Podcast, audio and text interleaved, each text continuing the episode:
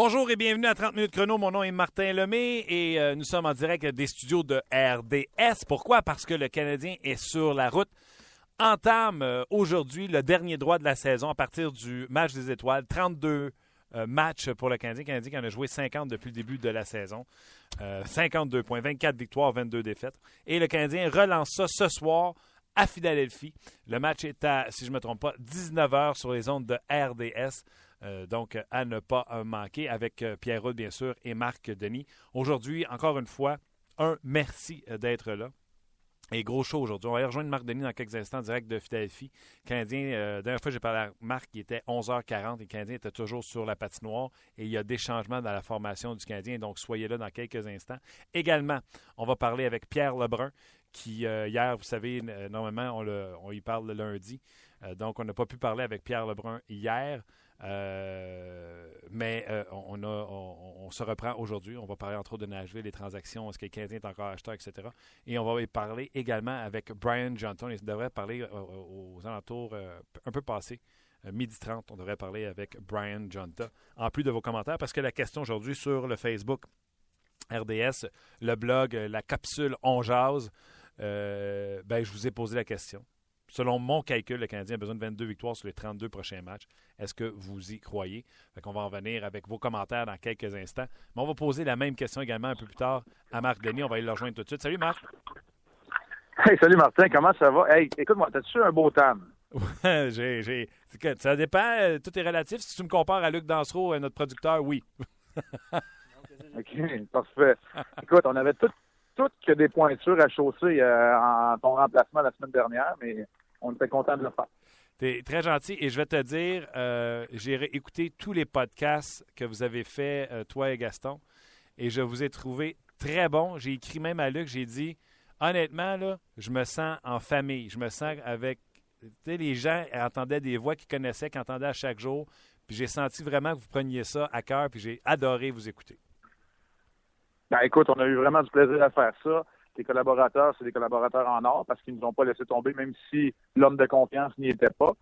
Puis, euh, disons que le Canadien s'est assuré de nous donner un petit peu de matériel quand même pour pouvoir euh, continuer à jaser de hockey. Avec ces deux C'est bien le fun de le faire, mais je suis content d'être de retour sur la route aussi. Oui, ben écoute, parlons-en. Tu es à Philadelphie et on t'a parlé il y a une vingtaine de minutes et déjà, il semblait avoir des changements pour ce soir. Raconte-nous. Oui, ben Alexis Yemeline, qui a eu des problèmes de déplacement, de transport euh, hier, n'a pas pu rejoindre l'équipe euh, à temps pour euh, la séance d'entraînement. Il est sur la gare ce matin et commence tout juste là, à l'instant un peu de travail supplémentaire en compagnie de Greg Patterson, l'autre défenseur qui serait laissé de côté, et Sven Andrietto. Ce qui nous dit donc que Lucas Lessio sera à la gauche de Mitchell et Flynn sur le quatrième trio et titulaire un premier match dans l'uniforme du Canadien. Et ce sera un retour en santé, on l'espère, du côté du Canadien pour Tom Gilbert lui qui a raté plusieurs matchs avant la pause du match des étoiles. Il sera à la droite de Mark Barbario, qui conserve son poste pour l'instant au sein de la formation du Canadien. Mike Condon sera le gardien de but partant. Ça, c'est pour la formation du côté du Canadien, Martin? J'adore ça. Emeline, parle-moi. Euh, selon toi, est-ce que c'est disciplinaire ou c'est juste le fait qu'il a manqué l'entraînement et on veut lui donner un entraînement avant de jouer? Bon, moi, je pense que c'est du gros bon sens, là, pour être honnête. Euh, c'est quand même une, la pause du match des étoiles, on en a besoin, mais physiquement, hier, ça a été un entraînement assez rigoureux, plus d'une heure sur la patinoire. Euh, écoute, une bonne heure et demie même hier euh, ici. Ça a été pareil à Vaury. C'est un entraînement que j'ai pas vu du côté des Flyers, mais à peu près toutes les équipes qui sont revenues, c'est une bonne heure et demie d'entraînement, euh, de séance de patinage. Donc, oui, je pense que du côté des Mélines, on a deux matchs en 24 heures aussi. Alors, il y a une gestion des énergies qui peut être faite. Euh, je pense pas que ce soit disciplinaire. Si Emeline avait été ici hier, on aurait eu une décision à prendre. Mais là, aujourd'hui, je pense qu'on c'est pas compliqué. Là, les, problèmes de transport qu'il a eu, on dit que c'est un vol annulé. Là, son vol euh, pour Montréal a fait qu'il n'était pas là à temps pour le vol du Canadien à Philadelphie. Alors, euh, l'effet domino a fait qu'il est arrivé en début de soirée et a raté la séance d'entraînement. Fait que, tu sais, disciplinaire, oui non. Je pense que c'est plus un concours de circonstances, de gros bon sens. Avec deux matchs en 24 heures, c'est le genre de décision qui devient facile à prendre aussi. Et là, on pourra juger par la suite si euh, c'est peut-être un, gars comme Mark Barberio, ou du moins si on prend la décision de ce côté-là, Marc. OK. Gilbert, écoute, on s'accroche à tout ce qu'on peut, hein, les Canadiens qui vivent tellement des moments difficiles. Gilbert, je disais à Luc tantôt, je suis content de le revoir dans l'alignement. Souviens-toi, en statistique avancée, sa première passe, comment il était parmi les meneurs dans la Ligue nationale d'hockey à un certain moment donné, avant qu'il move, avant qu'il move, avant qu'il change de côté, du côté gauche. Euh, je suis tout seul à être content de voir Gilbert arriver avec sa propre bonne première passe qui pourrait aider les Canadiens. Bonne première passe et un bon positionnement. C'est un vétéran. Euh, bon positionnement, il bloque des tirs aussi. Euh, c'est content. Écoute, c'est pas sûr que c'est le gars qui va avoir le plus d'impact avec son retour au sein d'un troisième duo de défenseur. Euh, mais assurément, à chaque fois qu'un vétéran revient dans la formation, euh, tu dois en être satisfait. C'est de cette façon-là qu'on voit ça du côté du Canadien, j'en suis convaincu. Lessio, qu'est-ce que tu veux voir? Écoute, Lessio, moi j'ai été surpris par son gabarit tout de suite. C'est la première chose que j'ai remarqué hier euh, euh, lors de ses premiers pas, de son premier entraînement avec le Canadien. Et c'est un gars pour un bon gabarit. Là, on parle pas de grandeur, mais c'est un gars de quoi? 6 pieds, 215, 220 livres à peu près. Mm. C'est un gars qui se déplace bien. Un bon tir, pas des mains à tout casser. Ben, ce que je veux voir, c'est une implication. Une implication au, niveau de l'échec avant. On sait que les Canadiens connaissent du succès quand ils sont capables d'implanter leur échec avant, leur identifier leur système de jeu tôt dans la rencontre. Je présume que c'est ce qu'on va vouloir aller chercher du côté de Lucas Lessio. C'est celui qu'on a acquis dans la transaction euh, de Christian Thomas. Euh, et tu sais, avec son coup de patin, il va devoir être le premier homme en échec avant et laisser le travail défensif à Mitchell et à Flynn. C'est quand même une bonne nouvelle quand tu joues avec des gars comme ça, quand tu es un, type de joueur comme Lucas Lessio. Parce que tu sais que Flynn et Mitchell sont hyper responsables défensivement et tu peux vraiment être le premier en échec avant sans nécessairement te compromettre. Tu peux au moins être agressif dans cette phase du jeu-là qui est peut-être ta, grande force là, quand tu as un gabarit et un coup de patin comme celui de Lessio. J'ai bien hâte de voir euh, ce qu'il peut amener euh, sur ce trio-là. Euh, puis de la grosseur, on n'a pas, pas de trois à Montréal. Les trios ont bougé. Non, c'est ça. On n'a pas, pas, pas, beaucoup de ce gabarit-là. Exactement. Les trios ont bougé un petit peu, Marc. Euh, va retrouver Desharnais et Weeze, une combinaison qu'on a vue dans le passé, mais pas souvent cette année. Et Gallagher est avec Gal Chenyok et euh, Plekanex. Donc, on revient du match des étoiles, puis on remet ça à des choses qu'on espère, je présume, qu'il va nous donner de l'attaque. Ouais, on aurait peut-être aimé euh, qu'on prenne la pause du match des étoiles pour, euh, pour revoir Galchenyuk au centre. Euh, je pense qu'éventuellement, c'est une décision qu'on va devoir prendre. Peut-être laisser à droite aussi, on aurait pu tenter quelque chose. écoute, chose certaine, c'est que on fait face du côté du Canadien à une équipe qui, qui a réuni son premier trio dernièrement et qui connaît beaucoup de succès. Je parle de Simmons, Voracek et Giroud et le Canadien, le premier trio du Canadien, qu'on considère, moi je considère toujours ce trio où le capitaine se situe au Max Pacioretty qui devient le premier trio. Ben, disons qu'ils vont devoir gagner leur confrontation s'ils veulent espérer sortir d'ici de Philadelphie. Un amphithéâtre où le Canadien connaît pas beaucoup de succès historiquement. Et c'est surtout un match tellement important. Les Flyers qui ont trois matchs en main et qui, ont, n'accusent que deux points de retard sur le Canadien. Alors, ça fait partie. Tu veux pas commencer à jouer au saut de mouton trop souvent quand tu euh, es dans une course aux séries comme le Canadien, euh, comme une, les Canadiens s'engagent dans ce, type de course-là dès ce soir. Écoute, j'ai senti dans le début de ta réponse, me trompes-tu ou t'aurais aimé ça, euh, revoir Galchenyuk au centre? J'aurais aimé ça qu'on. je, ne sais pas. Moi, écoute, moi, je pense qu'on est proche de se dire OK, Pacioretty, on met les trois meilleurs éléments offensifs ensemble puis on essaye. Tu sais, Pacioretty avec son juge que c'est Desharnais, son juge que c'est Plecanet, peu importe au centre, et Galchenyuk à droite où on remet Galchenyuk au centre avec Pacioretty et Gallagher, puis on essaie ça comme ça. Tu sais, euh, J'aurais aimé ça qu'on brasse un petit peu la soupe. Tu sais, Gallagher au Pirelli sur ton deuxième trio, il va te donner toujours la même affaire. Tu, sais, tu sais ce qu'il va te donner. L'élément connu dans l'équation. Fait que, tu, sais, tu veux essayer de provoquer quelque chose, tu veux augmenter le potentiel offensif de ton équipe. Moi, j'aurais peut-être aimé ça. Tu sais, j'aurais peut-être aimé ça. Soit au centre, soit à droite, en tout cas, qu'on l'essaye, qu'on dise qu'on l'a essayé. Euh, j'aurais peut-être aimé ça. En même temps, écoute, les entraîneurs sont payés pour ça. Le troisième trio est, quand même potable. Le, quatrième trio, on veut voir ce dont Lessio est capable. Le, le, Canadien est rendu dans une situation tellement précaire qu'à chaque match, quelque part, il faut que tu ailles chercher des résultats. Exactement. Puis, tu sais, je t'écoute, euh, j'avais l'impression que tu réfléchissais à voix haute dans, ta réponse sur Galchenyuk. Peut-être ce qu'on aimerait, c'est qu'on se décide. Tu sais, à prendre une décision, ça va être un centre ou pas. Ouais, oui, de prendre une décision. Moi, je te dirais, c'est plus. En anglais, on dit no stones unturned. Mm. Il faut, faut, faut que tu essaies quelque chose. Tu peux pas dire qu'il y a une avenue que tu n'as pas encore explorée et que tu te retrouves dans deux semaines, puis que tu sois maintenant à l'extérieur des séries éliminatoires pour de bon, puis que la série soit, soit allée. C'est plus ça, moi, je te dirais. OK. Euh, la question que je posais aux gens sur Facebook aujourd'hui dans mon blog, j'ai fait. Puis, tu sais, c'est rien de partisanerie, c'est mathématique. Le Canadien a joué 50 matchs, 52 points. Euh, l'an passé, les Pingouins sont rentrés en série avec 90 points, 98 points. Et l'année d'avant, Détroit est rentré 8e avec 93 points. Donc, je me suis dit, à peu près 96 points, ça va être le, chiffre pour rentrer en série éliminatoire. Avec 32 matchs à faire, ça signifie que le Canadien doit ramasser pas moins que de 22 victoires, Marc, sur 32 matchs. Et si je te divise par les mois qui restent, je te rappelle que le Canadien a 3 victoires en décembre, 3 victoires en janvier. Ça prend au Canadien 9 victoires en février, 11 en mars et 2 en avril pour entrer en séries éliminatoires. Tu y crois-tu? Euh, écoute, euh, je suis en train de te dévoiler un peu la façon dont, on, va, euh, on va vous présenter le match de ce soir. Fait je vais vous inviter à regarder ça pour ma réponse finale. Mais euh, je pense pas que ça va être 80. Je pense pas que tu vas avoir besoin de 96 points parce qu'il y a tellement d'équipes qui sont encore dans la course. 93, 94, ça devrait être assez. Donc, c'est un, un, minimum de 20 victoires. Ça, là-dessus, je suis d'accord avec toi. Est-ce que j'y crois? Ben, c'est sûr. ça arrive à chicaner. Fait que, il faut être capable d'y croire. En même temps, c'est parce que j'ai pas de signe avant-coureur. J'ai aucun signe qui pointe dans la direction que le Canadien est en voie d'accomplir euh, ce genre d'exploit. Dans le fond, le match de ce soir, là, c'est il donne une swing où il nous remet exactement où ce qu'on était après le deuxième match contre les Blue Jackets de Columbus. Ben écoute, euh, je suis pas sûr qu'il y ait grand monde là, qui regardait la fin de semaine du Super Bowl en se disant Edmonton et Caroline, ça va être deux adversaires des matchs importants des équipes près de nous au classement. Et c'est pourtant le cas, et c'est idem pour le match de ce soir contre les Flyers. Fait que effectivement, ça peut donner du momentum. Il faut peut-être aller chercher ce premier match au retour de la pause des étoiles, parce que tu peux pas continuer sur le momentum d'avant la pause des étoiles. Du côté des Flyers, eux, ils ont battu la meilleure équipe de la Ligue nationale, les Capitals de Washington, juste avant la pause. Disons qu'il y a un petit peu plus de momentum du côté de l'équipe en orange. Euh, dernière question avant que je te laisse te préparer pour l'émission euh, de ce soir, pour le match de ce soir. Joueur de hockey, joueur euh, que tu as été, quand on revient du match des étoiles, de la pause du match des étoiles, pardon, on se sent comment? Est-ce qu'on se sent plein d'énergie parce qu'on a vraiment pu faire la pause? Est-ce qu'on fait Ah non, on retourne dans, dans, une équipe que ça n'allait pas bien? C'est quoi l'état d'esprit? Plein d'énergie. Plein d'énergie quand tu es un joueur en santé. si tu avais des petits bobos, ben, tu as eu le temps de guérir un peu.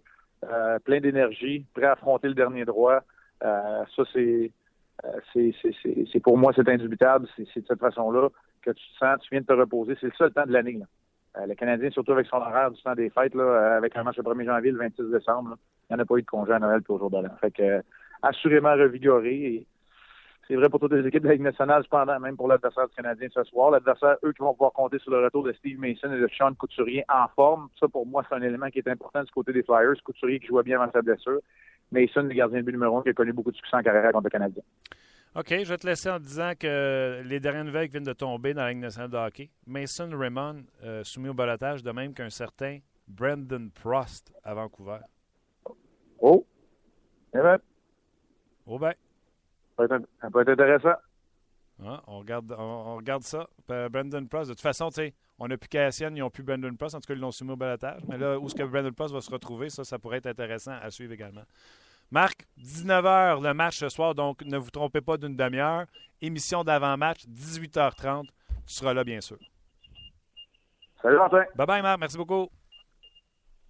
C'était Marc Denis en direct de Philadelphie. Donc, vous avez les derniers détails. Euh, Emeline, ne jouera pas. Gilbert fait son entrée dans, le match. J'adore ça. Pourquoi? Parce que euh, Gilbert va être de son côté. Parce que euh, Barberio va être de son côté. Fait ça, j'aime ça beaucoup. Là, Barberio n'était pas de son bord. D'ailleurs, tu as ton septième défenseur qui joue même pas de son côté. Est-ce qu'il était au maximum de ses performances? Je ne pense pas. Donc, Barberio de son côté. Gilbert, bonne première passe de son côté également. J'aime beaucoup voir, en tout cas, pas j'aime beaucoup, je ne l'ai pas vu jouer. J'ai hâte de voir euh, J'ai hâte de le voir euh, jouer, j'ai hâte de le voir patiner. Est-ce que tu vrai qu'il y a un coup de patin quand toi-même tu t'auto-proclames un patineur, comme Lessio l'a fait? J'espère que tu avances plus vite que euh, John Scott. OK? donc, j'ai hâte de le voir, Lessio, parce que oui, hein, je vous donne la statistique, puis honnêtement, ça sonne pessimiste. 22 victoires en 32 matchs, là, ça veut dire 9 victoires en 13 matchs en février. Aïe aïe! 11 victoires en 15 matchs en mars. Aïe aïe! Mais d'un coup, qui partirait, que le Canadien partirait sur une, une, bonne, une bonne swing. Ce soir, en commençant contre les Flyers de Philadelphie. Mettons qu'on veut être extrêmement positif. Quatrième trio du Canadien, c'est correct. C'est plus que correct. Mitchell, je l'aime beaucoup sur un quatrième trio. Troisième trio, mettons qu'on s'en arrange. C'est pas idéal, je vous dirais, mais on s'en arrange. Ce qui manque aux Canadiens, c'est on a un top 6 avec un top 4 bien étiré. Fait que c'est en avant où il manque deux outils pour avoir un top 6. Sinon, la défensive du Canadien et un Carey Price de retour en, santé, dites-moi pas que cette équipe-là, ce pas une équipe de série. Alors, ce soir, Canadien Flyers, 19h, le Canadien doit commencer tout de suite à empiler ses victoires parce que trois victoires dans les deux derniers mois, ça veut dire trois en décembre, trois en janvier. Et là, on va leur demander le trip pendant le mois de février. 9 en 13 et 11 en 15 en mars pour en avoir 20 et que se donner une marge en avril avec quatre matchs et espérer deux victoires parmi ces quatre matchs-là. On va en parler encore euh, d'ici la fin de l'émission, puis on va aller en parler avec vous euh, également avec vos commentaires. Mais tout de suite, on va aller rejoindre Pierre Lebrun. Salut Pierre! Salut, salut! Est-ce que tu as eu à déclarer aux douanes des bottes de cowboy? non. Pierre, comment tu as aimé ton week-end à Nashville? Je te le dis de l'extérieur, ça avait l'air super. Oui, non, c'était très bien fait par les prédateurs et euh, la ville de Nashville. Euh, il y avait un buzz, euh, un très beau buzz en, dehors de l'aréna, à l'intérieur de l'aréna. ça a été très bien fait. je dirais qu'à part que l'année que le Canadien a eu le match d'étoiles, évidemment, avec le centenaire, c'est des, circonstances assez uniques, cela. Là à part de ça, pour, pour un pour un week-end normal des matchs d'étoiles, c'est vraiment le meilleur que j'ai jamais euh, été dans ma carrière de, de 20 ans. Euh, C'était très bien fait. Puis euh, les matchs avec avec le nouveau format, ça a été un peu meilleur que, que d'habitude. Ça, ça a aidé aussi. Ben écoute, euh, on va commencer par parler de la ville de Nashville, parce que tu en as parlé. Hier, j'étais avec des anciens, André Roy, Marc, Denis Gauthier, Guy Carbonneau. Il disait que la ville de Nashville, pour les joueurs, les joueurs aiment ça, aller là en plus. Ça doit aider à avoir un bon match des étoiles.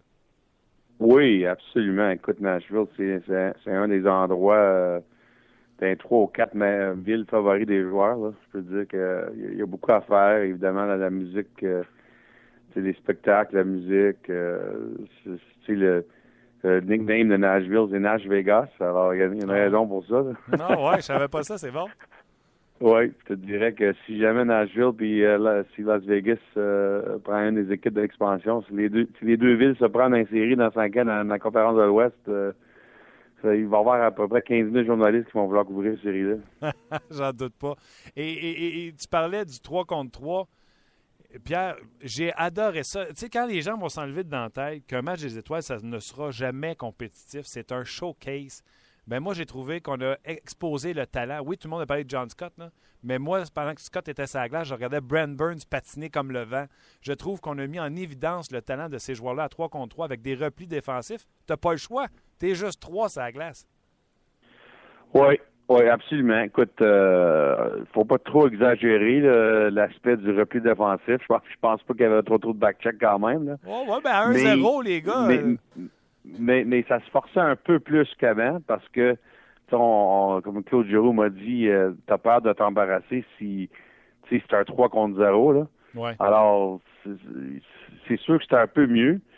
Mais de l'autre façon, il y a quand même des joueurs qui m'ont dit qu'ils n'ont pas voulu prendre des lancers au but des fois si, si c'était pour frapper de hasard.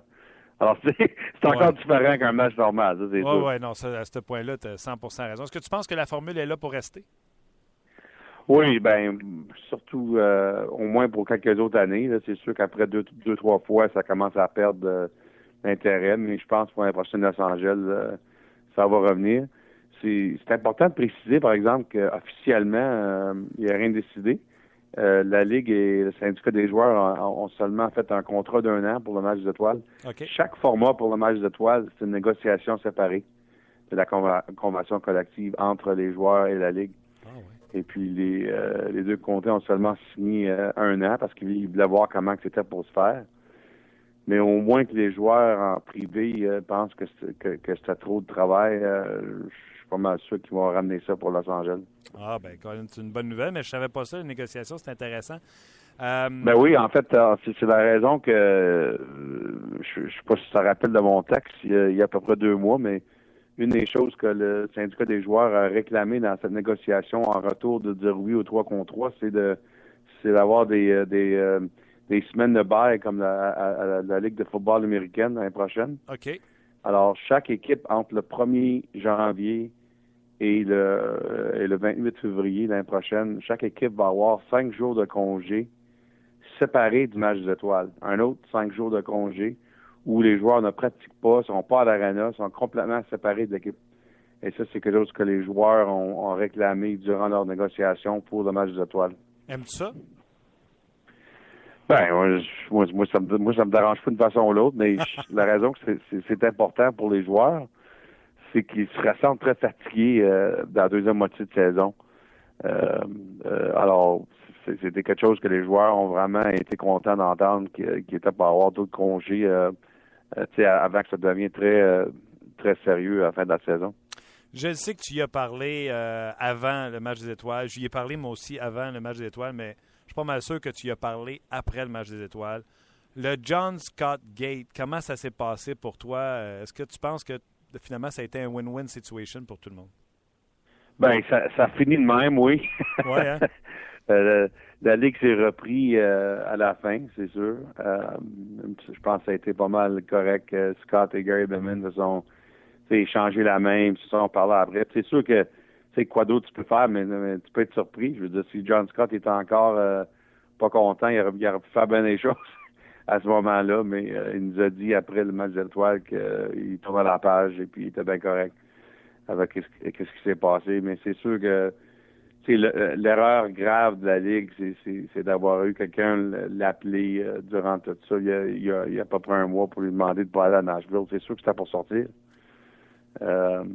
c'était vraiment une erreur de jugement, mais la Ligue s'est repris. Et puis à, la fin de la journée, ça a été quand même un une histoire incroyable à Nashville.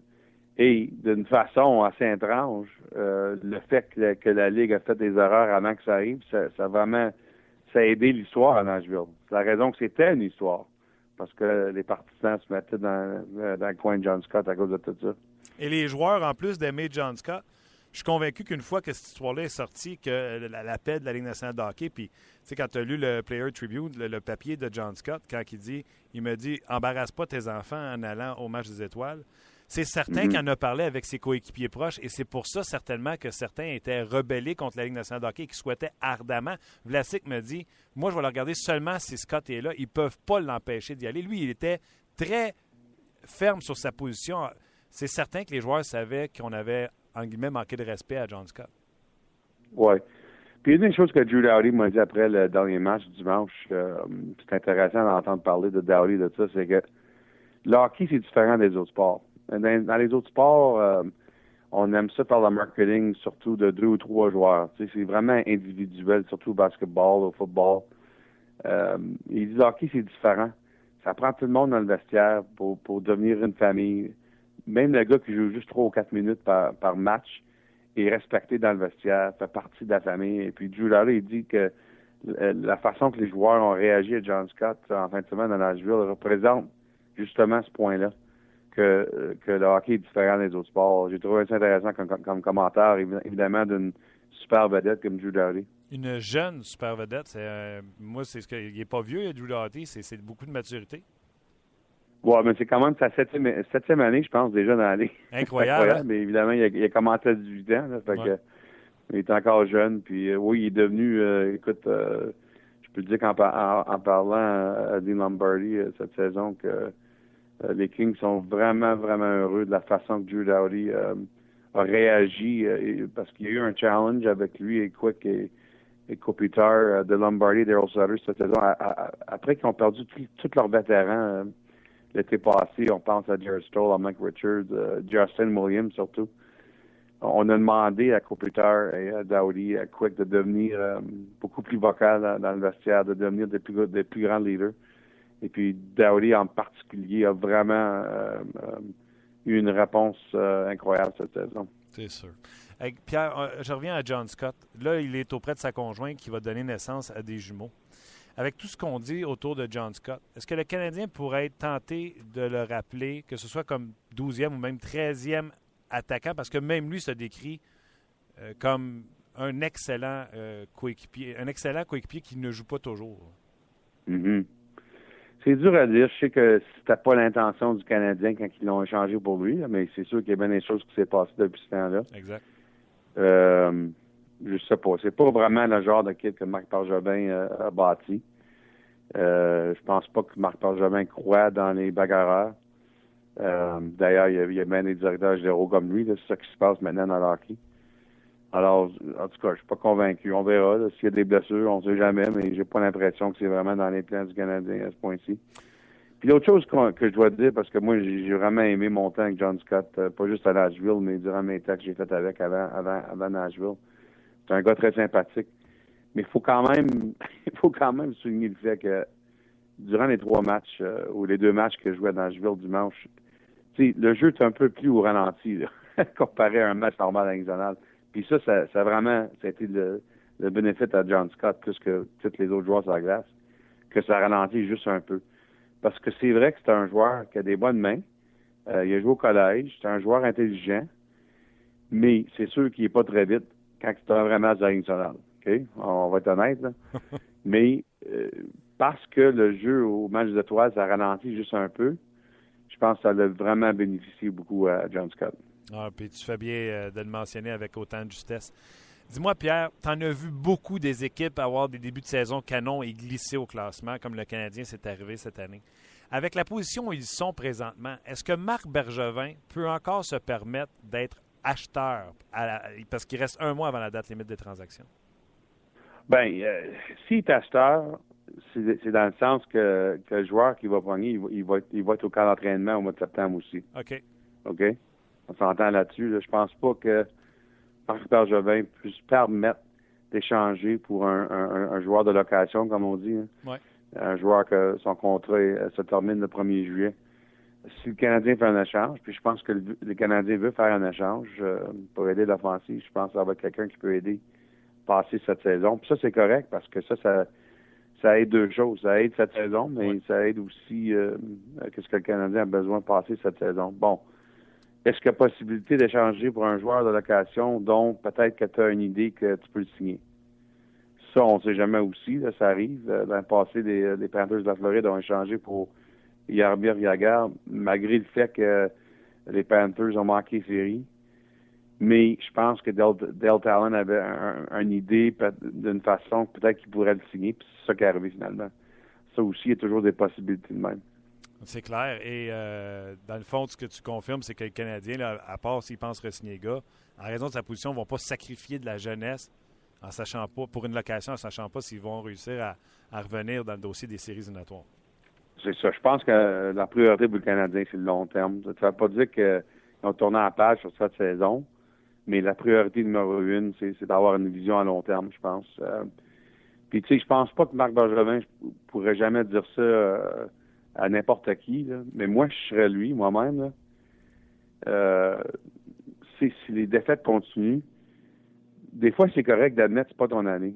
Puis, écoute, c'est un autre repêchage de qualité cette saison, surtout pour les 6, 7, 8 premiers gars. Je sais que les, partisans ne veulent pas entendre ça, là, mais euh, peut-être pas la fin du monde pour le Canadien. Si les défaites continuent pour un autre deux semaines, prends un genou, comme on dit en anglais au football, prends un genou, Prends-toi un très bon jeune joueur au mois de juin, puis reviens l'année prochaine quand tu sais que tu as une meilleure formation que tu l'as été cette année avec un Carey Price en santé, avec d'autres changements, avec un très bon jeune joueur au mois de juin. Écoute, c'est pas la fin du monde, ça. C'est pas exactement euh, un angle qui, devrait faire peur aux partisans du Canadien, bien au contraire. Non, mais tu sais, on en a parlé de ça hier. J'étais à l'antichambre, j'étais avec euh, Jacques Demers, Guy Carbonneau, Denis Gauthier, puis on parlait de ça. Il n'y a pas un joueur qui va dire take a knee il n'y a pas un coach qui va dire take a knee. Puis là, tu sais, Marc Bergevin, là, c'est, peut-être lui le premier, mais à quel point. Tu sais, là, aujourd'hui, là, je suis convaincu que Marc Bergevin ne dit pas take a knee. Là. Non, pas, non, pas présentement, parce qu'il y a encore la chance que, commençant ce soir contre les Flyers, que peut-être que euh, euh, la pause des étoiles euh, a calmé les nerfs aux joueurs.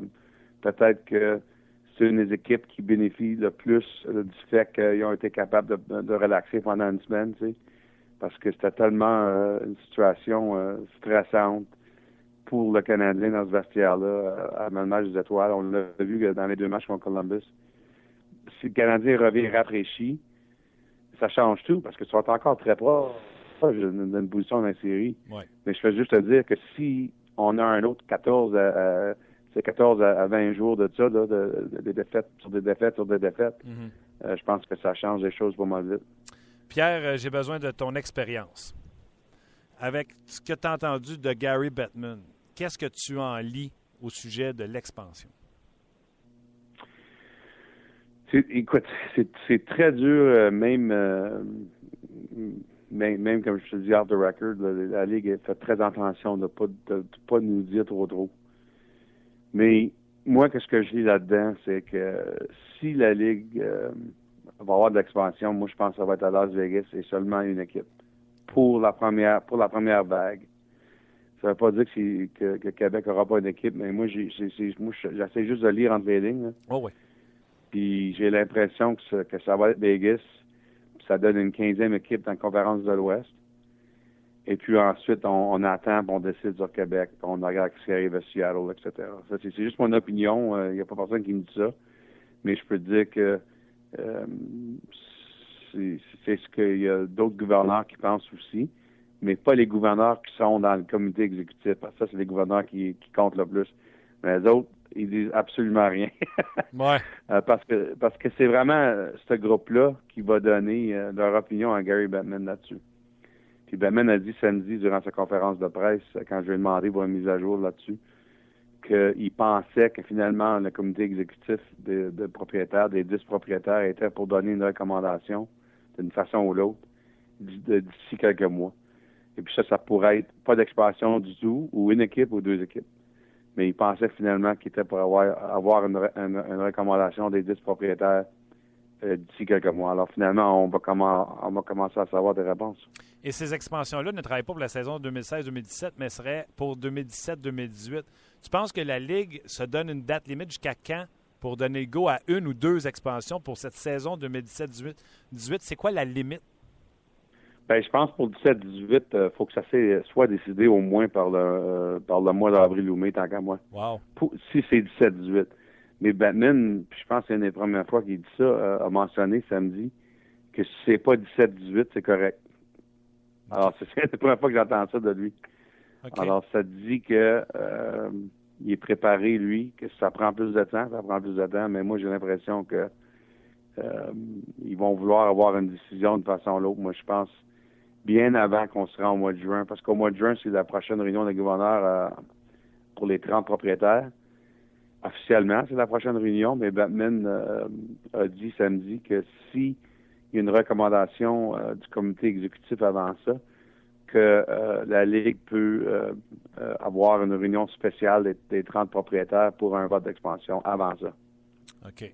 OK. Dossier à suivre, en tout cas, surtout pour les gens de Québec qui nous écoutent. Là. Oui. Ben, écoute, moi, j'espère qu'on a une équipe à Québec, c'est sûr, mais je peux juste te dire mon opinion. Ah oui, non, je, je sais, c'est très éclairé comme avec l'expérience et tout. Avant que je te laisse, je veux te parler de la maudite division centrale. Là tabarnouche que c'est incroyable. Euh, et là, Minnesota et Nashville, Pierre, je trouve que c'est des équipes qui sont qui sont matures. La Violette, manquait d'attaque. Paul, il est allé chercher Johansson. Johansson met point au tableau présentement. Puis il est sa ligne de ne pas faire les séries. Là, c'est Minnesota qui est à l'extérieur du portail des séries. Je pense qu'Anaheim et Arizona vont se battre euh, pour la Pacifique. Mais Paul a toujours été patient avec ses entraîneurs. Minnesota, on sait que l'an passé, ça avait, pas, ça avait chauffé pour Minnesota. Est-ce que ça, ça, bouillonne dans ces marchés-là pour être sûr de s'assurer d'une place en série? Oui, je te dirais qu'il y a beaucoup de pression dans cette division-là. Euh, c'est vraiment intéressant. Je parlais à Matt Duchesne dimanche après le, match d'étoiles, dit parce que les autres, euh, cette semaine, euh, l'Avalanche, ils ont trois matchs dans la division. Ils ont Chicago ce soir, ensuite ils ont, je pense qu'ils ont Dallas, puis ensuite ils ont Winnipeg. Puis il dit c'est incroyable, il dit c'est difficile à respirer les ah matchs de cette division-là. Puis il dit c'est des matchs, c'est des matchs qui ont, qui, ont, qui sont presque entre un, match régulier et un match de série. Playoff every day. C'est ça, c'est tellement de pression dans les matchs entre, euh, centrales puis euh, absolument. Il y a beaucoup de pression, je pense, sur les directeurs généraux avec euh, Minnesota, Chuck Fletcher. Écoute, il s'est essayé très fort euh, sur Ryan Johansson. Il n'a pas été capable de, le prendre. Ah, pour vrai? il, a, parlé souvent à Tampa sur Jonathan Drouin. le Lightning a besoin de l'offensive. ça, c'est sûr. Euh, Nashville, David Poyle euh, m'a dit encore une fois en fin de semaine que lui espère de faire d'autres choses, malgré du fait que c'est lui qui a eu Ryan Johansson. Il espère de ne pas être fini. Lui aussi, il a des inquiétudes offensives et il veut faire d'autres échanges. Chicago, Stan Bowman, c'est lui qui a le moins de pression dans, toute la division, mais lui, il n'a pas fini, je te garantis. Lui, il fait toujours quelque chose avant la date limite. C'est un des meilleurs directeurs généraux. Puis euh, Doug Armstrong, c'est très intéressant avec les Blues. Je pense que ça, c'est une équipe qui vont prendre des grosses, grosses décisions si ça va mal encore dans la série. Mais est-ce qu'ils vont vouloir faire quelque chose avant la date limite ou est-ce qu'ils vont vouloir attendre après les séries pour, pour, euh, pour faire ces grosses décisions-là? Alors ça, c'est une équipe qui veut vraiment faire brasser. Euh, Colorado ont besoin de l'aide à la défensive. Alors, chaque équipe de cette division-là a le potentiel, tant qu'à moi, de faire un échange avec assez d'importance avant le 29 février. C'est très intéressant. C'est incroyable. Tu penses que d'ici le, 29, il va y avoir beaucoup de mouvements, entre autres, là, euh, je te suis sur Twitter. Là, Bufflin, tu parlais, j'invite les gens à te suivre sur Twitter. tu parlais de Bufflin, peut-être qu'il pourrait être un, un, fit, comme on dit, à Los Angeles. Ben, écoute, c'est sûr que les Kings euh, ont des problèmes de plafond salarial. Alors, s'ils échangent pour Bufflin, il va falloir qu'il y ait des joueurs qui aillent, euh, dans l'échange. Mais je peux te dire que selon mes informations, les Kings euh, visent sur lui. Bon, c'est sûr que Bufflin euh, va peut-être signer avec les Jets puis il sera même pas disponible mm-hmm. sur le marché des échanges. Mais s'il est disponible au marché des échanges, il va y avoir au moins 6-7 équipes qui vont faire des offres sérieuses à Winnipeg sur Dustin Bufflin parce que je pense que c'est un joueur avec un talent très unique euh, qui serait sur le marché. Mais les Kings, je pense, seraient une des équipes absolument qui, qui vont faire qui vont essayer sur lui. Euh, puis d'ici le 29, tu t'attends à ce que les, gens qui considèrent qu'ils ont des chances, qu'il y ait beaucoup de mouvements d'ici la date limite des transactions. Oui, oui, comme toujours. Tu sais, c'est sûr, euh, la première moitié de saison, il y a quasiment rien qui se passe, puis les gens se demandent pourquoi il n'y a pas d'échange, mais euh, la façon que les règlements fonctionnent avec le plafond salarial, tu sais, le plus proche que tu es de la date limite des échanges, le plus facile, c'est d'absorber euh, le, le, coût des salaires avec le plafond salarial. C'est pour ça que c'est toujours très occupé. Pierre, un énorme merci encore une fois de ta collaboration. Je le sens en plus que tu aimais ça, Nashville. Je le sens, ça. ça... ben, j'ai la voix un peu, euh, un peu fatiguée. Ah oui, les, les bar country, t'as-tu été chanté, Couda? Ah, ben moi, le jukebox, j'aime ça, c'est sûr. je le sais. Je te suis assez depuis longtemps. Je sais que tu pas ça. Hey, Pierre, un gros merci. Puis je sais qu'en fin de semaine, dimanche, tu vas regarder le football. Qui qui gagne ça? Moi, je pense que la Caroline va gagner, mais je pense que les Broncos, je pense que le spread aujourd'hui, c'est 5,5. OK. Les Broncos vont peut-être couvrir, mais je oh. pense que la Caroline va gagner. La défensive des Broncos, hein? Ouais, ça va être proche. Pierre, un gros merci, puis on se reparle la semaine prochaine. Parfait. OK, Martin. Bye bye. C'était Pierre Lebrun, l'excellent Pierre Lebrun que vous pouvez suivre, bien sûr, sur euh, Twitter. D'ailleurs, quand vous êtes sur la page de 30 minutes chrono, euh, bien sûr, euh, le fil Twitter de nos intervenants y est. Donc, vous pourrez retrouver le mien, celui de Luc, celui de Pierre Lebrun, Marc Denis, je pense également, passe sur notre, notre fil Twitter. Donc, vous pouvez toujours le suivre. On est en attente toujours de de Brian Junta. Mais je pense qu'avant, Luc, tu veux venir avec moi? On va. T'attends-tu Junta ou tu veux venir. On va aller voir euh, immédiatement une des parties du show que j'aime le plus. Vos commentaires. C'est maintenant l'heure des commentaires des amateurs. En vrac! Luc, euh, les gens ont réagi en, grand nombre avec notre sujet d'aujourd'hui. Je pense que certains qui étaient fans réalisent à quel point ça va être, euh, ça va être difficile. Oui, ouvre la porte, Martin, parce que si. Euh, le téléphone euh, sonne? Ben, oui, je, me dirige euh, vers là-bas. OK. On va l'entendre? On devrait. OK. Si, si on ne l'entend pas. Allons-y, allons-y. Allons commentaire en rafale. Mais honnêtement, il y en a beaucoup. Alors. Vas-y, je t'aide, je vais en prendre moi aussi. OK, parfait. André, je pense que Pacioretty n'est pas revenu à sa vitesse de l'an passé avec sa blessure au genou à l'été. Plekanec, après 40 matchs, est un peu brûlé. Puis on fatigue Markov à 25 minutes par match. Exactement. Markov, là, je trouve que ça, c'est un excellent point. Comment tu veux. Les joueurs, il faut que tu les fasses jouer dans des situations gagnantes. En jouant 25 minutes, Markov, est-ce qu'il est dans une situation gagnante? Fait 100 fois, je le dis. Joue à 7 défenseurs. En plus, là, Emeline est là, Gilbert vient de revenir, Barbario fait la joie. Premier jeu de puissance, Markov. Premier désavantage numérique, Markov. Arrête de le faire jouer contre les deux premiers trios d'autres équipes dans des foot races, dans des courses à pied. là. Je sais pas comment on dit ça, là, des, des- des- des compétitions de sprint en coup de patin là, Ouais. qu'il va perdre tout le temps contre les meilleurs trios adverses. Mêlez contre le troisième, quatrième trio. Fais-les jouer 19 minutes par match. Premier jeu de puissance, deuxième premier désavantage numérique. Parce que quoi? Lui en haut des oreilles, là, c'est un brillant. Absolument. Ben, J'étais d'accord. Daniel Olivier, avec le recul, oh, j'ai hâte de t'entendre là-dessus, Martin. J'écoute. Avec le recul, je crois que Bergevin et Terrien auraient dû être plus patients avec Alexander Semin. Peu d'attaques depuis deux mois. Oh, ton soupir veut en dire long. Ouais. Ouais. Euh, Non. Le Non. silence, là. Écoute, parce que euh, Semin est talentueux, mais garde, le Canadien joue un, un style de jeu euh, rapide et Semin, on, écoutez, on l'a vu, euh, Luc, à l'entraînement. On, on gardait Semin des, des, des- entraînements supplémentaires pour lui, des entraînements de patin pour qu'il il reprenne cette euh, vitesse de, croisière, puis ça revenait jamais. Puis si tu en as un qui ne suit pas le style de jeu que tu veux faire, ça marche pas. Daflamme, je crois que le match de ce soir va nous donner une bonne idée du reste de la saison. Euh, mais moi, je dirais, euh, j'ajouterais à ça le match de ce soir, le match de demain contre les Sabres, puis les deux matchs en fin de semaine. Si le Canadien s'en sort avec trois victoires sur quatre. Oui, c'est ça. C'est ça que McDonald's disait. Exact, là. On n'a ouais. pas d'échantillon. Comment ils vont venir? Ils vont venir en forme, ils vont venir la queue entre les deux jambes. On n'a pas d'échantillonnage. Donc, la question se pose. Et ce soir, demain, on s'assoit ici et on fait. Ah. Tu sais, ils l'ont pas. Mhm. Ou on s'assoit ici et on fait. Hein? Ça se peut. T'es Un petit peu d'espoir. Exactement. Et là, euh, arrêtez de dire calendrier facile, on joue comme des équipes qui ne feront pas les séries éliminatoires. Canadien ne fera pas les séries éliminatoires. Équipe facile, l'équipe la plus facile à jouer contre présentement dans toute la Ligue nationale de hockey, c'est le Canadien de Montréal. Sais-tu pourquoi? Parce que depuis le mois de décembre, à six victoires en deux mois, c'est la pire. J'ai même pas regardé.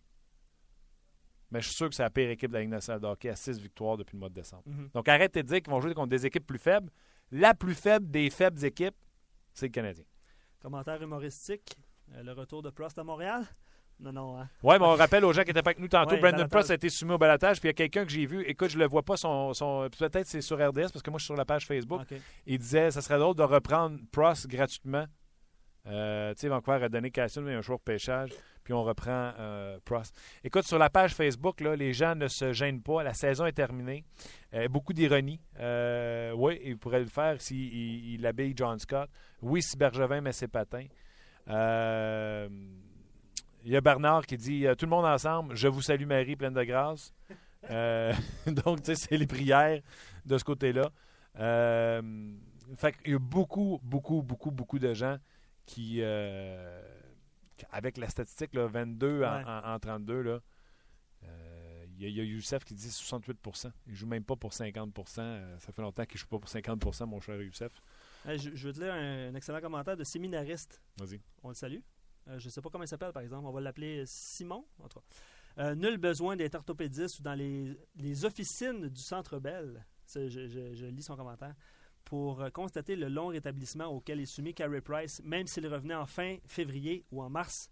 Notre merveilleux Cerbère n'y pourrait rien. La saison 2015-2005 coïncidera avec la fin des activités du club. Oui, parce que si vous n'étiez pas là, je vous le donne, là, 22 victoires en 32, c'est ce que je pense que le Canadien a besoin pour arriver à 96 points. OK?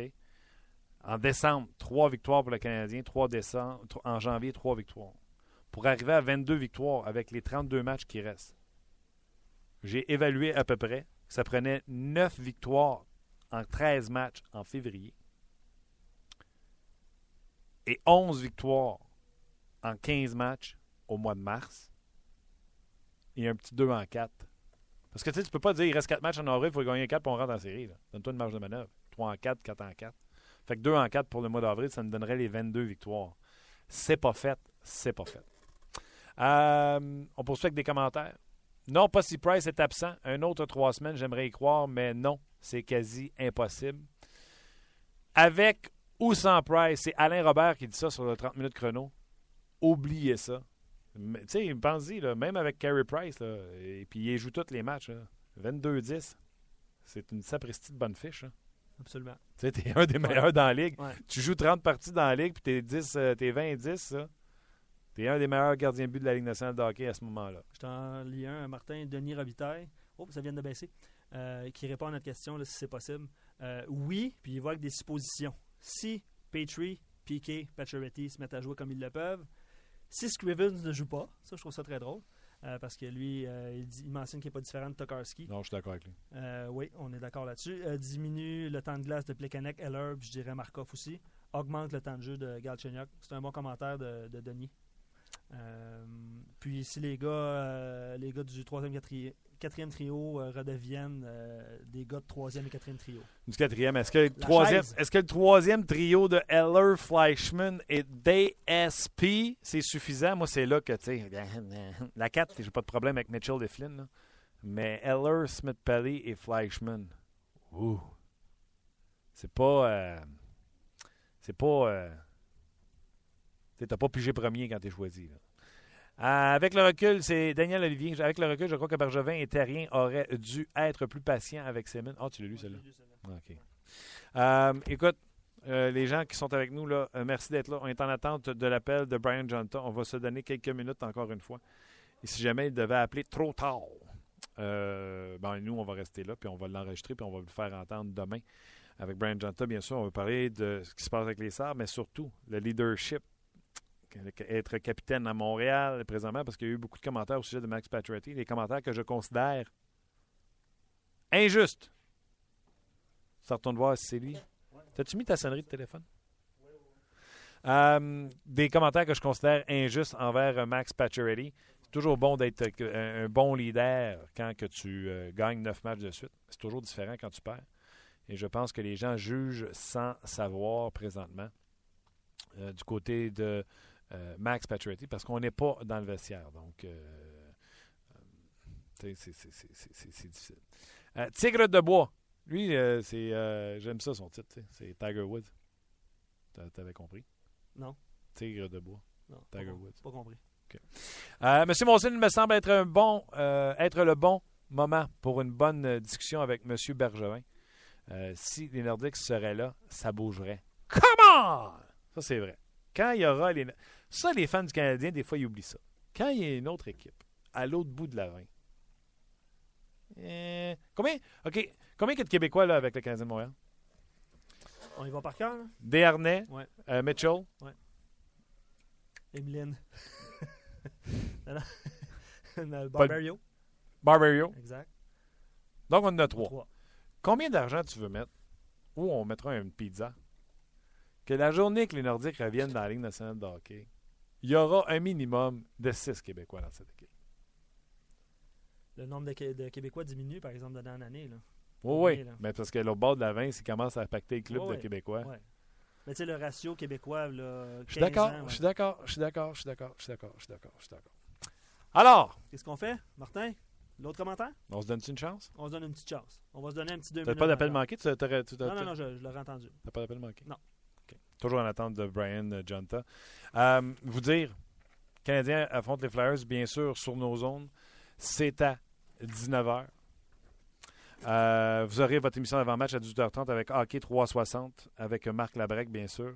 Le 5 à 7 avec Fred et Yannick. J'y serai encore ce soir. Euh, J'ai fait ma première hier avec Fred et Yannick en remplacement d'Alain Chantelois. Donc, euh, très agréable. Et bien sûr, il y aura entre deux matchs dès 16h sur le RDS Info. Euh, bien sûr, avec Luc B. Nous, on l'appelle Luc B. Luc Bellemare. Et euh, pendant que le Canadien jouera contre les Flyers, si vous êtes un fan des sénateurs et ou des Pingouins, ce sera sénateur Pingouin de Pittsburgh à RDS2. Ça, j'adore ça quand on fait ça à RDS. La zapette. Vous savez, hein, il y a quatre pauses de deux minutes par période. Avec ça, c'est amplement pour suivre un deuxième match. Et bien sûr, immédiatement après, c'est euh, l'antichambre. Vincent D'Anfous, Gilbert Delhomme, Stéphane Fizet et, Gaston Terrien, bien sûr, seront là pour euh, votre antichambre. Euh, c'est immédiatement après le match. Et là, j'ai vu Luc sortir en courant, donc je crois que nous avons un appel entrant de euh, Brian Jonta. Donc, on va pouvoir y revenir dans quelques instants. Donc, à ne pas manquer, le Canadien commence son dernier droit de la saison ce soir face aux Flyers de Philadelphie. Les Flyers qui vont très bien et qui sont euh, tout près du Canadien de Montréal. Parce que oui, si vous regardez au classement, ils sont à 50 points et le Canadien est à 52 points, mais ils n'ont pas un, pas deux, trois matchs en main sur le Canadien de Montréal. Merci à vous autres d'avoir été patients parce que ça aura été euh, payant. On va aller immédiatement rejoindre le capitaine des Sabres de Buffalo, Brian Janta. How you doing, Captain? Good, you? I'm very good. Thank you for uh, making this phone call and uh, uh, being with us today. No problem. I appreciate it.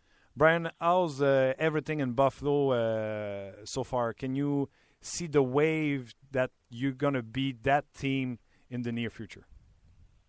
Yeah, I mean, uh, you know, the wins haven't come, um, but the way we play, uh, we've been in every game. We play hard, um, so it's uh, it's a work in progress. But you, you see, like, uh, you see where we're going. Uh, some of our young uh, core are starting to, to step up and, and develop extremely well. So uh, you can see the direction uh, that we're headed. Talk to me about Jack Eichel.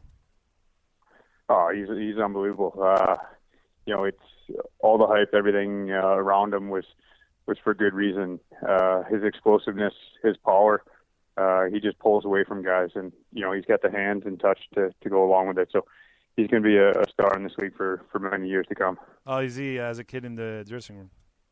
Yeah, he's great. Uh, he's really good. Um, fits in well with the guys. Uh, you know, works hard. Um, all the stuff you want out of a young guy uh, who's developing, and uh, as he develops, he's only going to get better.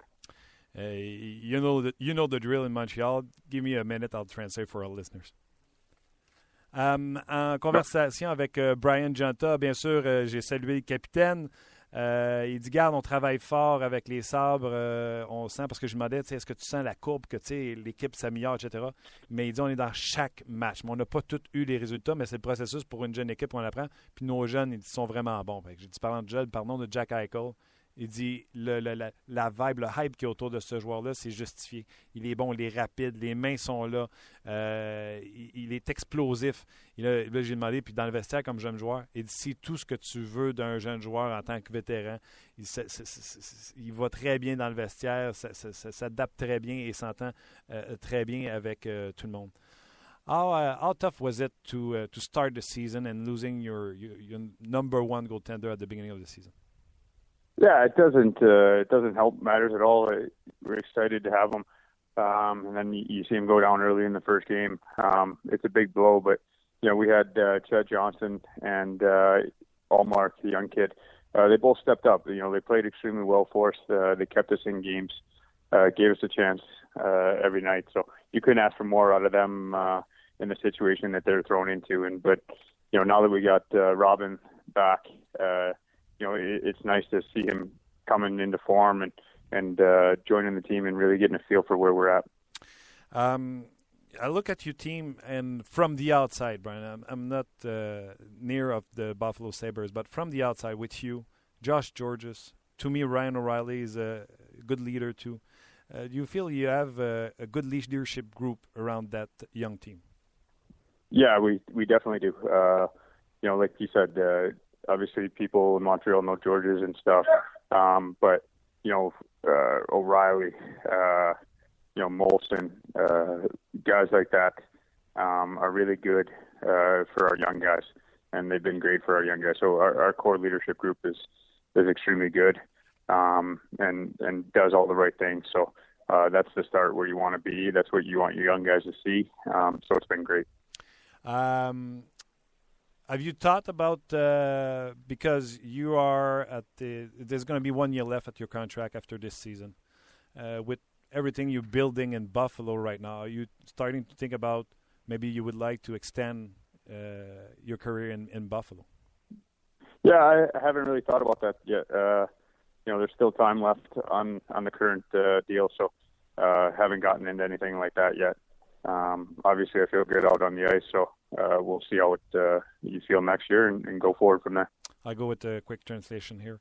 Uh, on, parlait, on a parlé entre autres du groupe de leadership avec les Sabres de Buffalo. Il bien sûr à Montréal, vous connaissez Josh Georges, comment c'est un leader. Mais il a parlé de Ryan O'Reilly, Matt Molson, qui est un bon euh, leader également. Donc, oui, ils ont le groupe de leadership en place là-bas avec euh, les euh, Sabres de Buffalo. Il a également, ben, c'est moi qui ai voulu lui parler de son contrat parce que quand tu fais, partie d'un d'une jeune équipe comme ça qui bâtit, je dis, tu as peut-être pensé à dire que tu aimerais ça extensionner ta carrière après 2016-2017. Et j'y ai pas pensé encore, je suis encore en plein milieu de mon contrat. C'est pas quelque chose à quoi euh, je veux penser. Uh, Captain, do you still watch your old team, the Montreal Canadiens? Yeah, a little bit. Uh, you know, when when when they're on, uh, you'll catch a game, and you know, my kids obviously uh, still love love watching them. So you, you always catch them, um, and obviously you have some good friends there still. So uh, you always check in on uh, how things are going. You've been here for a long time. Did, did your kids uh, switch team for Buffalo Sabres, or are they still a Habs fans? Well, yeah, they got a they got a root for they got a root for dad for sure, but they're still Habs fans as well. um, I want to. I don't want to really talk about the Montreal Canadiens, what's going on with them right now, but I would like to talk to you about you've been the captain of that team. You know what is it to be the captain of the Montreal Canadiens. I, I, I feel like you know it's different animal than what it is to be a captain of the Buffalo Sabres. I don't want to take anything away from Buffalo Sabres, but it's some, it is something different to be the captain of Montreal Canadiens. Uh, yeah, for sure. I mean, I, I think uh, with the history and everything, um, there, there's definitely differences. Um, it, it, it was pretty special uh, for myself personally. Uh, you know, um, I, I loved it. Uh, you know, I had a, a great five years there, and I enjoyed uh, being a captain there and, and the history around the team. So um, I loved it. There's a crisis right now around the Montreal Canadiens, and you've been in Montreal when stuff were going good and been when stuff was going not that much good. What's what's the tip you could give to uh, a captain or a patcher or any, anybody when stuff happen like that as a captain? Well, it, it's hard to say what what's going on, uh, what their situation is now, but the biggest thing is uh, to try and isolate yourself from the outside uh, noise. Uh, you know, the only way things are going to get fixed is inside the room, and um, you know, the, the guys in the room uh, going out there every night. That's that's the only way things are going to improve. It's not a it's not just for the media when you say you have to isolate yourself from the outside. It's it's a true fact. You really have to cut yourself from the outside to make sure nobody get. In, uh, yeah, I mean, uh, it, it, works both ways. When things are going good, uh, it works just the same. Um, you know, they build you up too much or they tear you down too much. And I don't mean just media; it's just the the hype around the city, and, and that's what makes it so fun to play there. Is is that passion for, for the team. Uh, you, you have a lot of experience, not only in Montreal, but you've been on character team in Jersey. What what a team, and I'm not talking about Montreal, but what a team can do when stuff don't go well to um, bounce back together and stuff like that. Is this stuff you do outside the ice, or you just to uh, yeah, uh, yeah, it's a little it's a little both. It's what you can do on the ice, but it's what you can do off the ice as well. Um, but it's it's throughout the season. It's um, having the guys in the room, uh, be, a, be a tight unit uh, as best you can.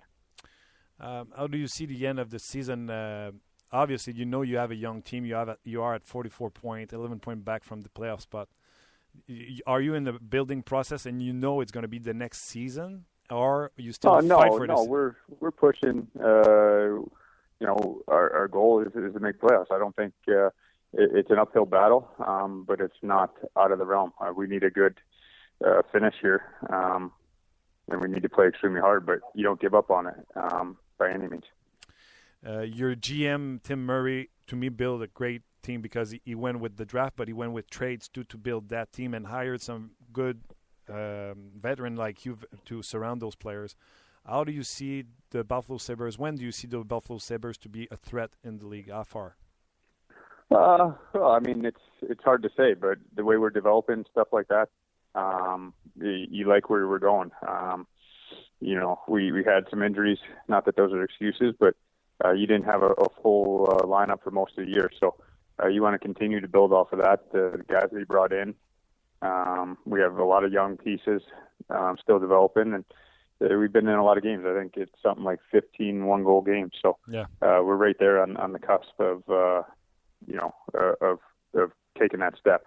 Um, and so it's it's trying to be uh, the team you want and trying to have uh, build the culture you want uh, to go forward and, and, be successful for a long time, not just a year or two. Yeah, I understand. And last question before I let you go: You're going to face the Montreal Canadiens tomorrow. Uh, is it still uh, a little bit something special for you, or because you you faced them before, you get used to it? Well, it, it's uh, it's not like it was the first time, but it's always special. Um, you know, a lot of people in that building uh, uh, that work for the team uh, that you're very close with and took care of you for a long time. So uh, a lot of great friends there, and so it's always fun to to come back and see people and play. Your best memory in Montreal, uh, Brian? Uh, it's it's hard to, to pinpoint it, but the couple conference finals uh, runs that we had were were pretty special. Yeah, against the Capitals. Yeah, Capitals and Pitt uh, the one year, and then uh, you know my last year there uh, where we lost to the Rangers in the conference finals. Yeah, really.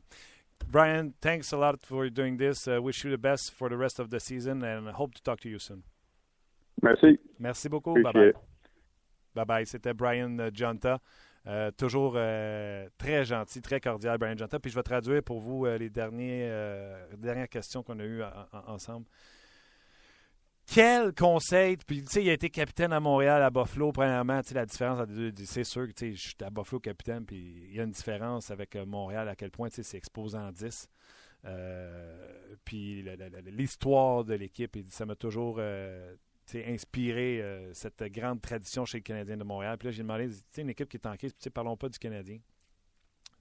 Quel conseil tu pourrais donner à un capitaine ou même Max Pacioretty? Il dit, tu sais, je suis pas dans le vestiaire, je peux pas parler pour ce qui se passe contre eux. Mais tout de suite, il est allé au même commentaire que tout le monde dit tout le temps. Puis, des fois, les médias et les fans, on, on- on dit Ah, c'est ça, c'est redondant. Quand ils disent faut s'isoler de l'extérieur, sais, faut. Faut, euh, faut pas se laisser influencer par tout ce qui se dit à l'extérieur. Ça va se régler avec ce qui se passe à l'intérieur de la chambre. Puis J'ai demandé c'est-tu c'est-tu c'est-tu juste de la poudre aux yeux? C'est vrai pour. Il dit c'est vrai, mais c'est vrai aussi dans la victoire. Tu t'es jamais. La fameuse expression, tu n'es jamais aussi bon que les gens qui le disent. Les joueurs nous disent souvent ça, puis on sait qu'on n'est pas aussi mauvais que les gens le prétendent non plus. Euh, donc, il dit c'est vraiment de s'isoler. Je dis qu'est-ce qu'il faut faire pour sortir de situations comme ça? Tu sais, il, est- était au New Jersey, Montréal. Euh, je dis, c'est-tu vraiment dans la chambre, ça va se régler ou il faudrait aller faire des activités? Il dit, un peu de tout. Il dit, euh, c'est des activités à l'extérieur, c'est à l'intérieur, il faut relaxer, il faut, faut changer un peu euh, la donne, comment ça se passe, euh, les choses avec l'équipe présentement. Puis, parlant de l'équipe, ben, j'ai demandé, les Sabres sont à 44 points, soit 11 points d'une place en séries éliminatoires. Est-ce que déjà on pense au futur, sachant que le futur est, brillant? Il dit non. Euh, tu sais, tu te souviens de la pause du match de toi, puis tu y une bonne poussée. Nous autres, on pense qu'on a encore une chance d'aller en séries éliminatoires. Il a même donné une, stat, une statistique en parlant des matchs qui se sont terminés par un point. Euh, en disant que ils sont souvent euh, dans les matchs, mais que c'est- très près. Puis j'ai demandé dans combien de temps tu penses que cette équipe-là va être une menace? Il dit tu veux toujours construire, puis que la prochaine année soit cette année-là où tu es euh, menaçant. Je lui ai parlé de son meilleur souvenir à Montréal. Il dit c'est sûr que les deux saisons qui sont allées en finale de conférence pour lui, la dernière contre les Rangers de New York et celle contre les Capitals de Washington pour lui, demeurent des, des souvenirs importants pour lui. Le Canadien qui d'ailleurs, euh, je ne me trompe pas, Luc, en disant que c'est demain, c'est pas jeudi, c'est mercredi, Canadien et Sabre au Centre Bell. Absolument. Donc, euh, Brian Janta qui sera en ville et il a eu encore une fois la gentillesse et la politesse de nous saluer en français. Euh, ben voilà, merci beaucoup euh, Luc d'avoir eu cette patience à côté du téléphone et de nous avoir eu Brian Janta. Ben, merci aux auditeurs d'avoir été là, d'avoir réagi en grand nombre. Je te laisse, Ouais. je te laisse avec un dernier commentaire? Oui, parce que les gens ont réagi Ouais. à la- à- l'entrevue de Brian Janta. Absolument. Un commentaire de Simon qui dit Une chose est sûre à Buffalo, dont la façon dont Josh Georges avait le CH tatoué sur le cœur, Bergevin a peut-être pris la mauvaise décision en le laissant partir et en regardant Emlyn. Je trouve que c'est un- c'est une bonne réflexion. Oui, c'est au niveau que cette transaction-là, C'était dans le but d'aller Euh, chercher Friendson à Toronto. ça n'a pas fonctionné. Et ça. là, il était devant, euh, entre guillemets, un éléphant blanc de dire Hein, J'ai Ouais. dit que je l'échangerais, puis je ne l'ai pas échangé. Fait que Peut-être pour ça que c'est difficile de faire des transactions avec les, les clauses de non-mouvement, tout ça. Celle-là, évidemment, euh, donne un mauvais résultat pour le Canadien. choix de deuxième tour qu'on a eu pour Brian Johnson avec euh, les sabres de Buffalo. Mais il y a peut-être d'autres choses en arrière de ça. C'est un, ce qu'on appelle un raw-raw leader, là, ben, euh, Josh Georges. Là, il, il emmenait large dans le vestiaire. Bon, ben cette émission de 30 minutes chrono s'appellera maintenant 64 minutes chrono. Luc Dansereau, un gros merci euh, encore une fois pour euh, ton travail, avoir euh, couru après Brian Jonta. Et un gros merci à vous d'avoir été là encore une fois pour une autre émission de 30 minutes chrono. Demain, on y sera bien sûr. On va tenter de ramener Pascal Vincent demain mercredi. Éric Bélanger sera là également. Euh, le Canadien va s'entraîner au Centre Bell, mais ça devrait être exceptionnel. Donc, on devrait parler avec Gaston Terrien à la suite d'une victoire ou d'une défaite du Canadien de Montréal. Donc, un gros merci encore une fois d'avoir été là et on se reparle demain pour une autre édition de 30 minutes chrono.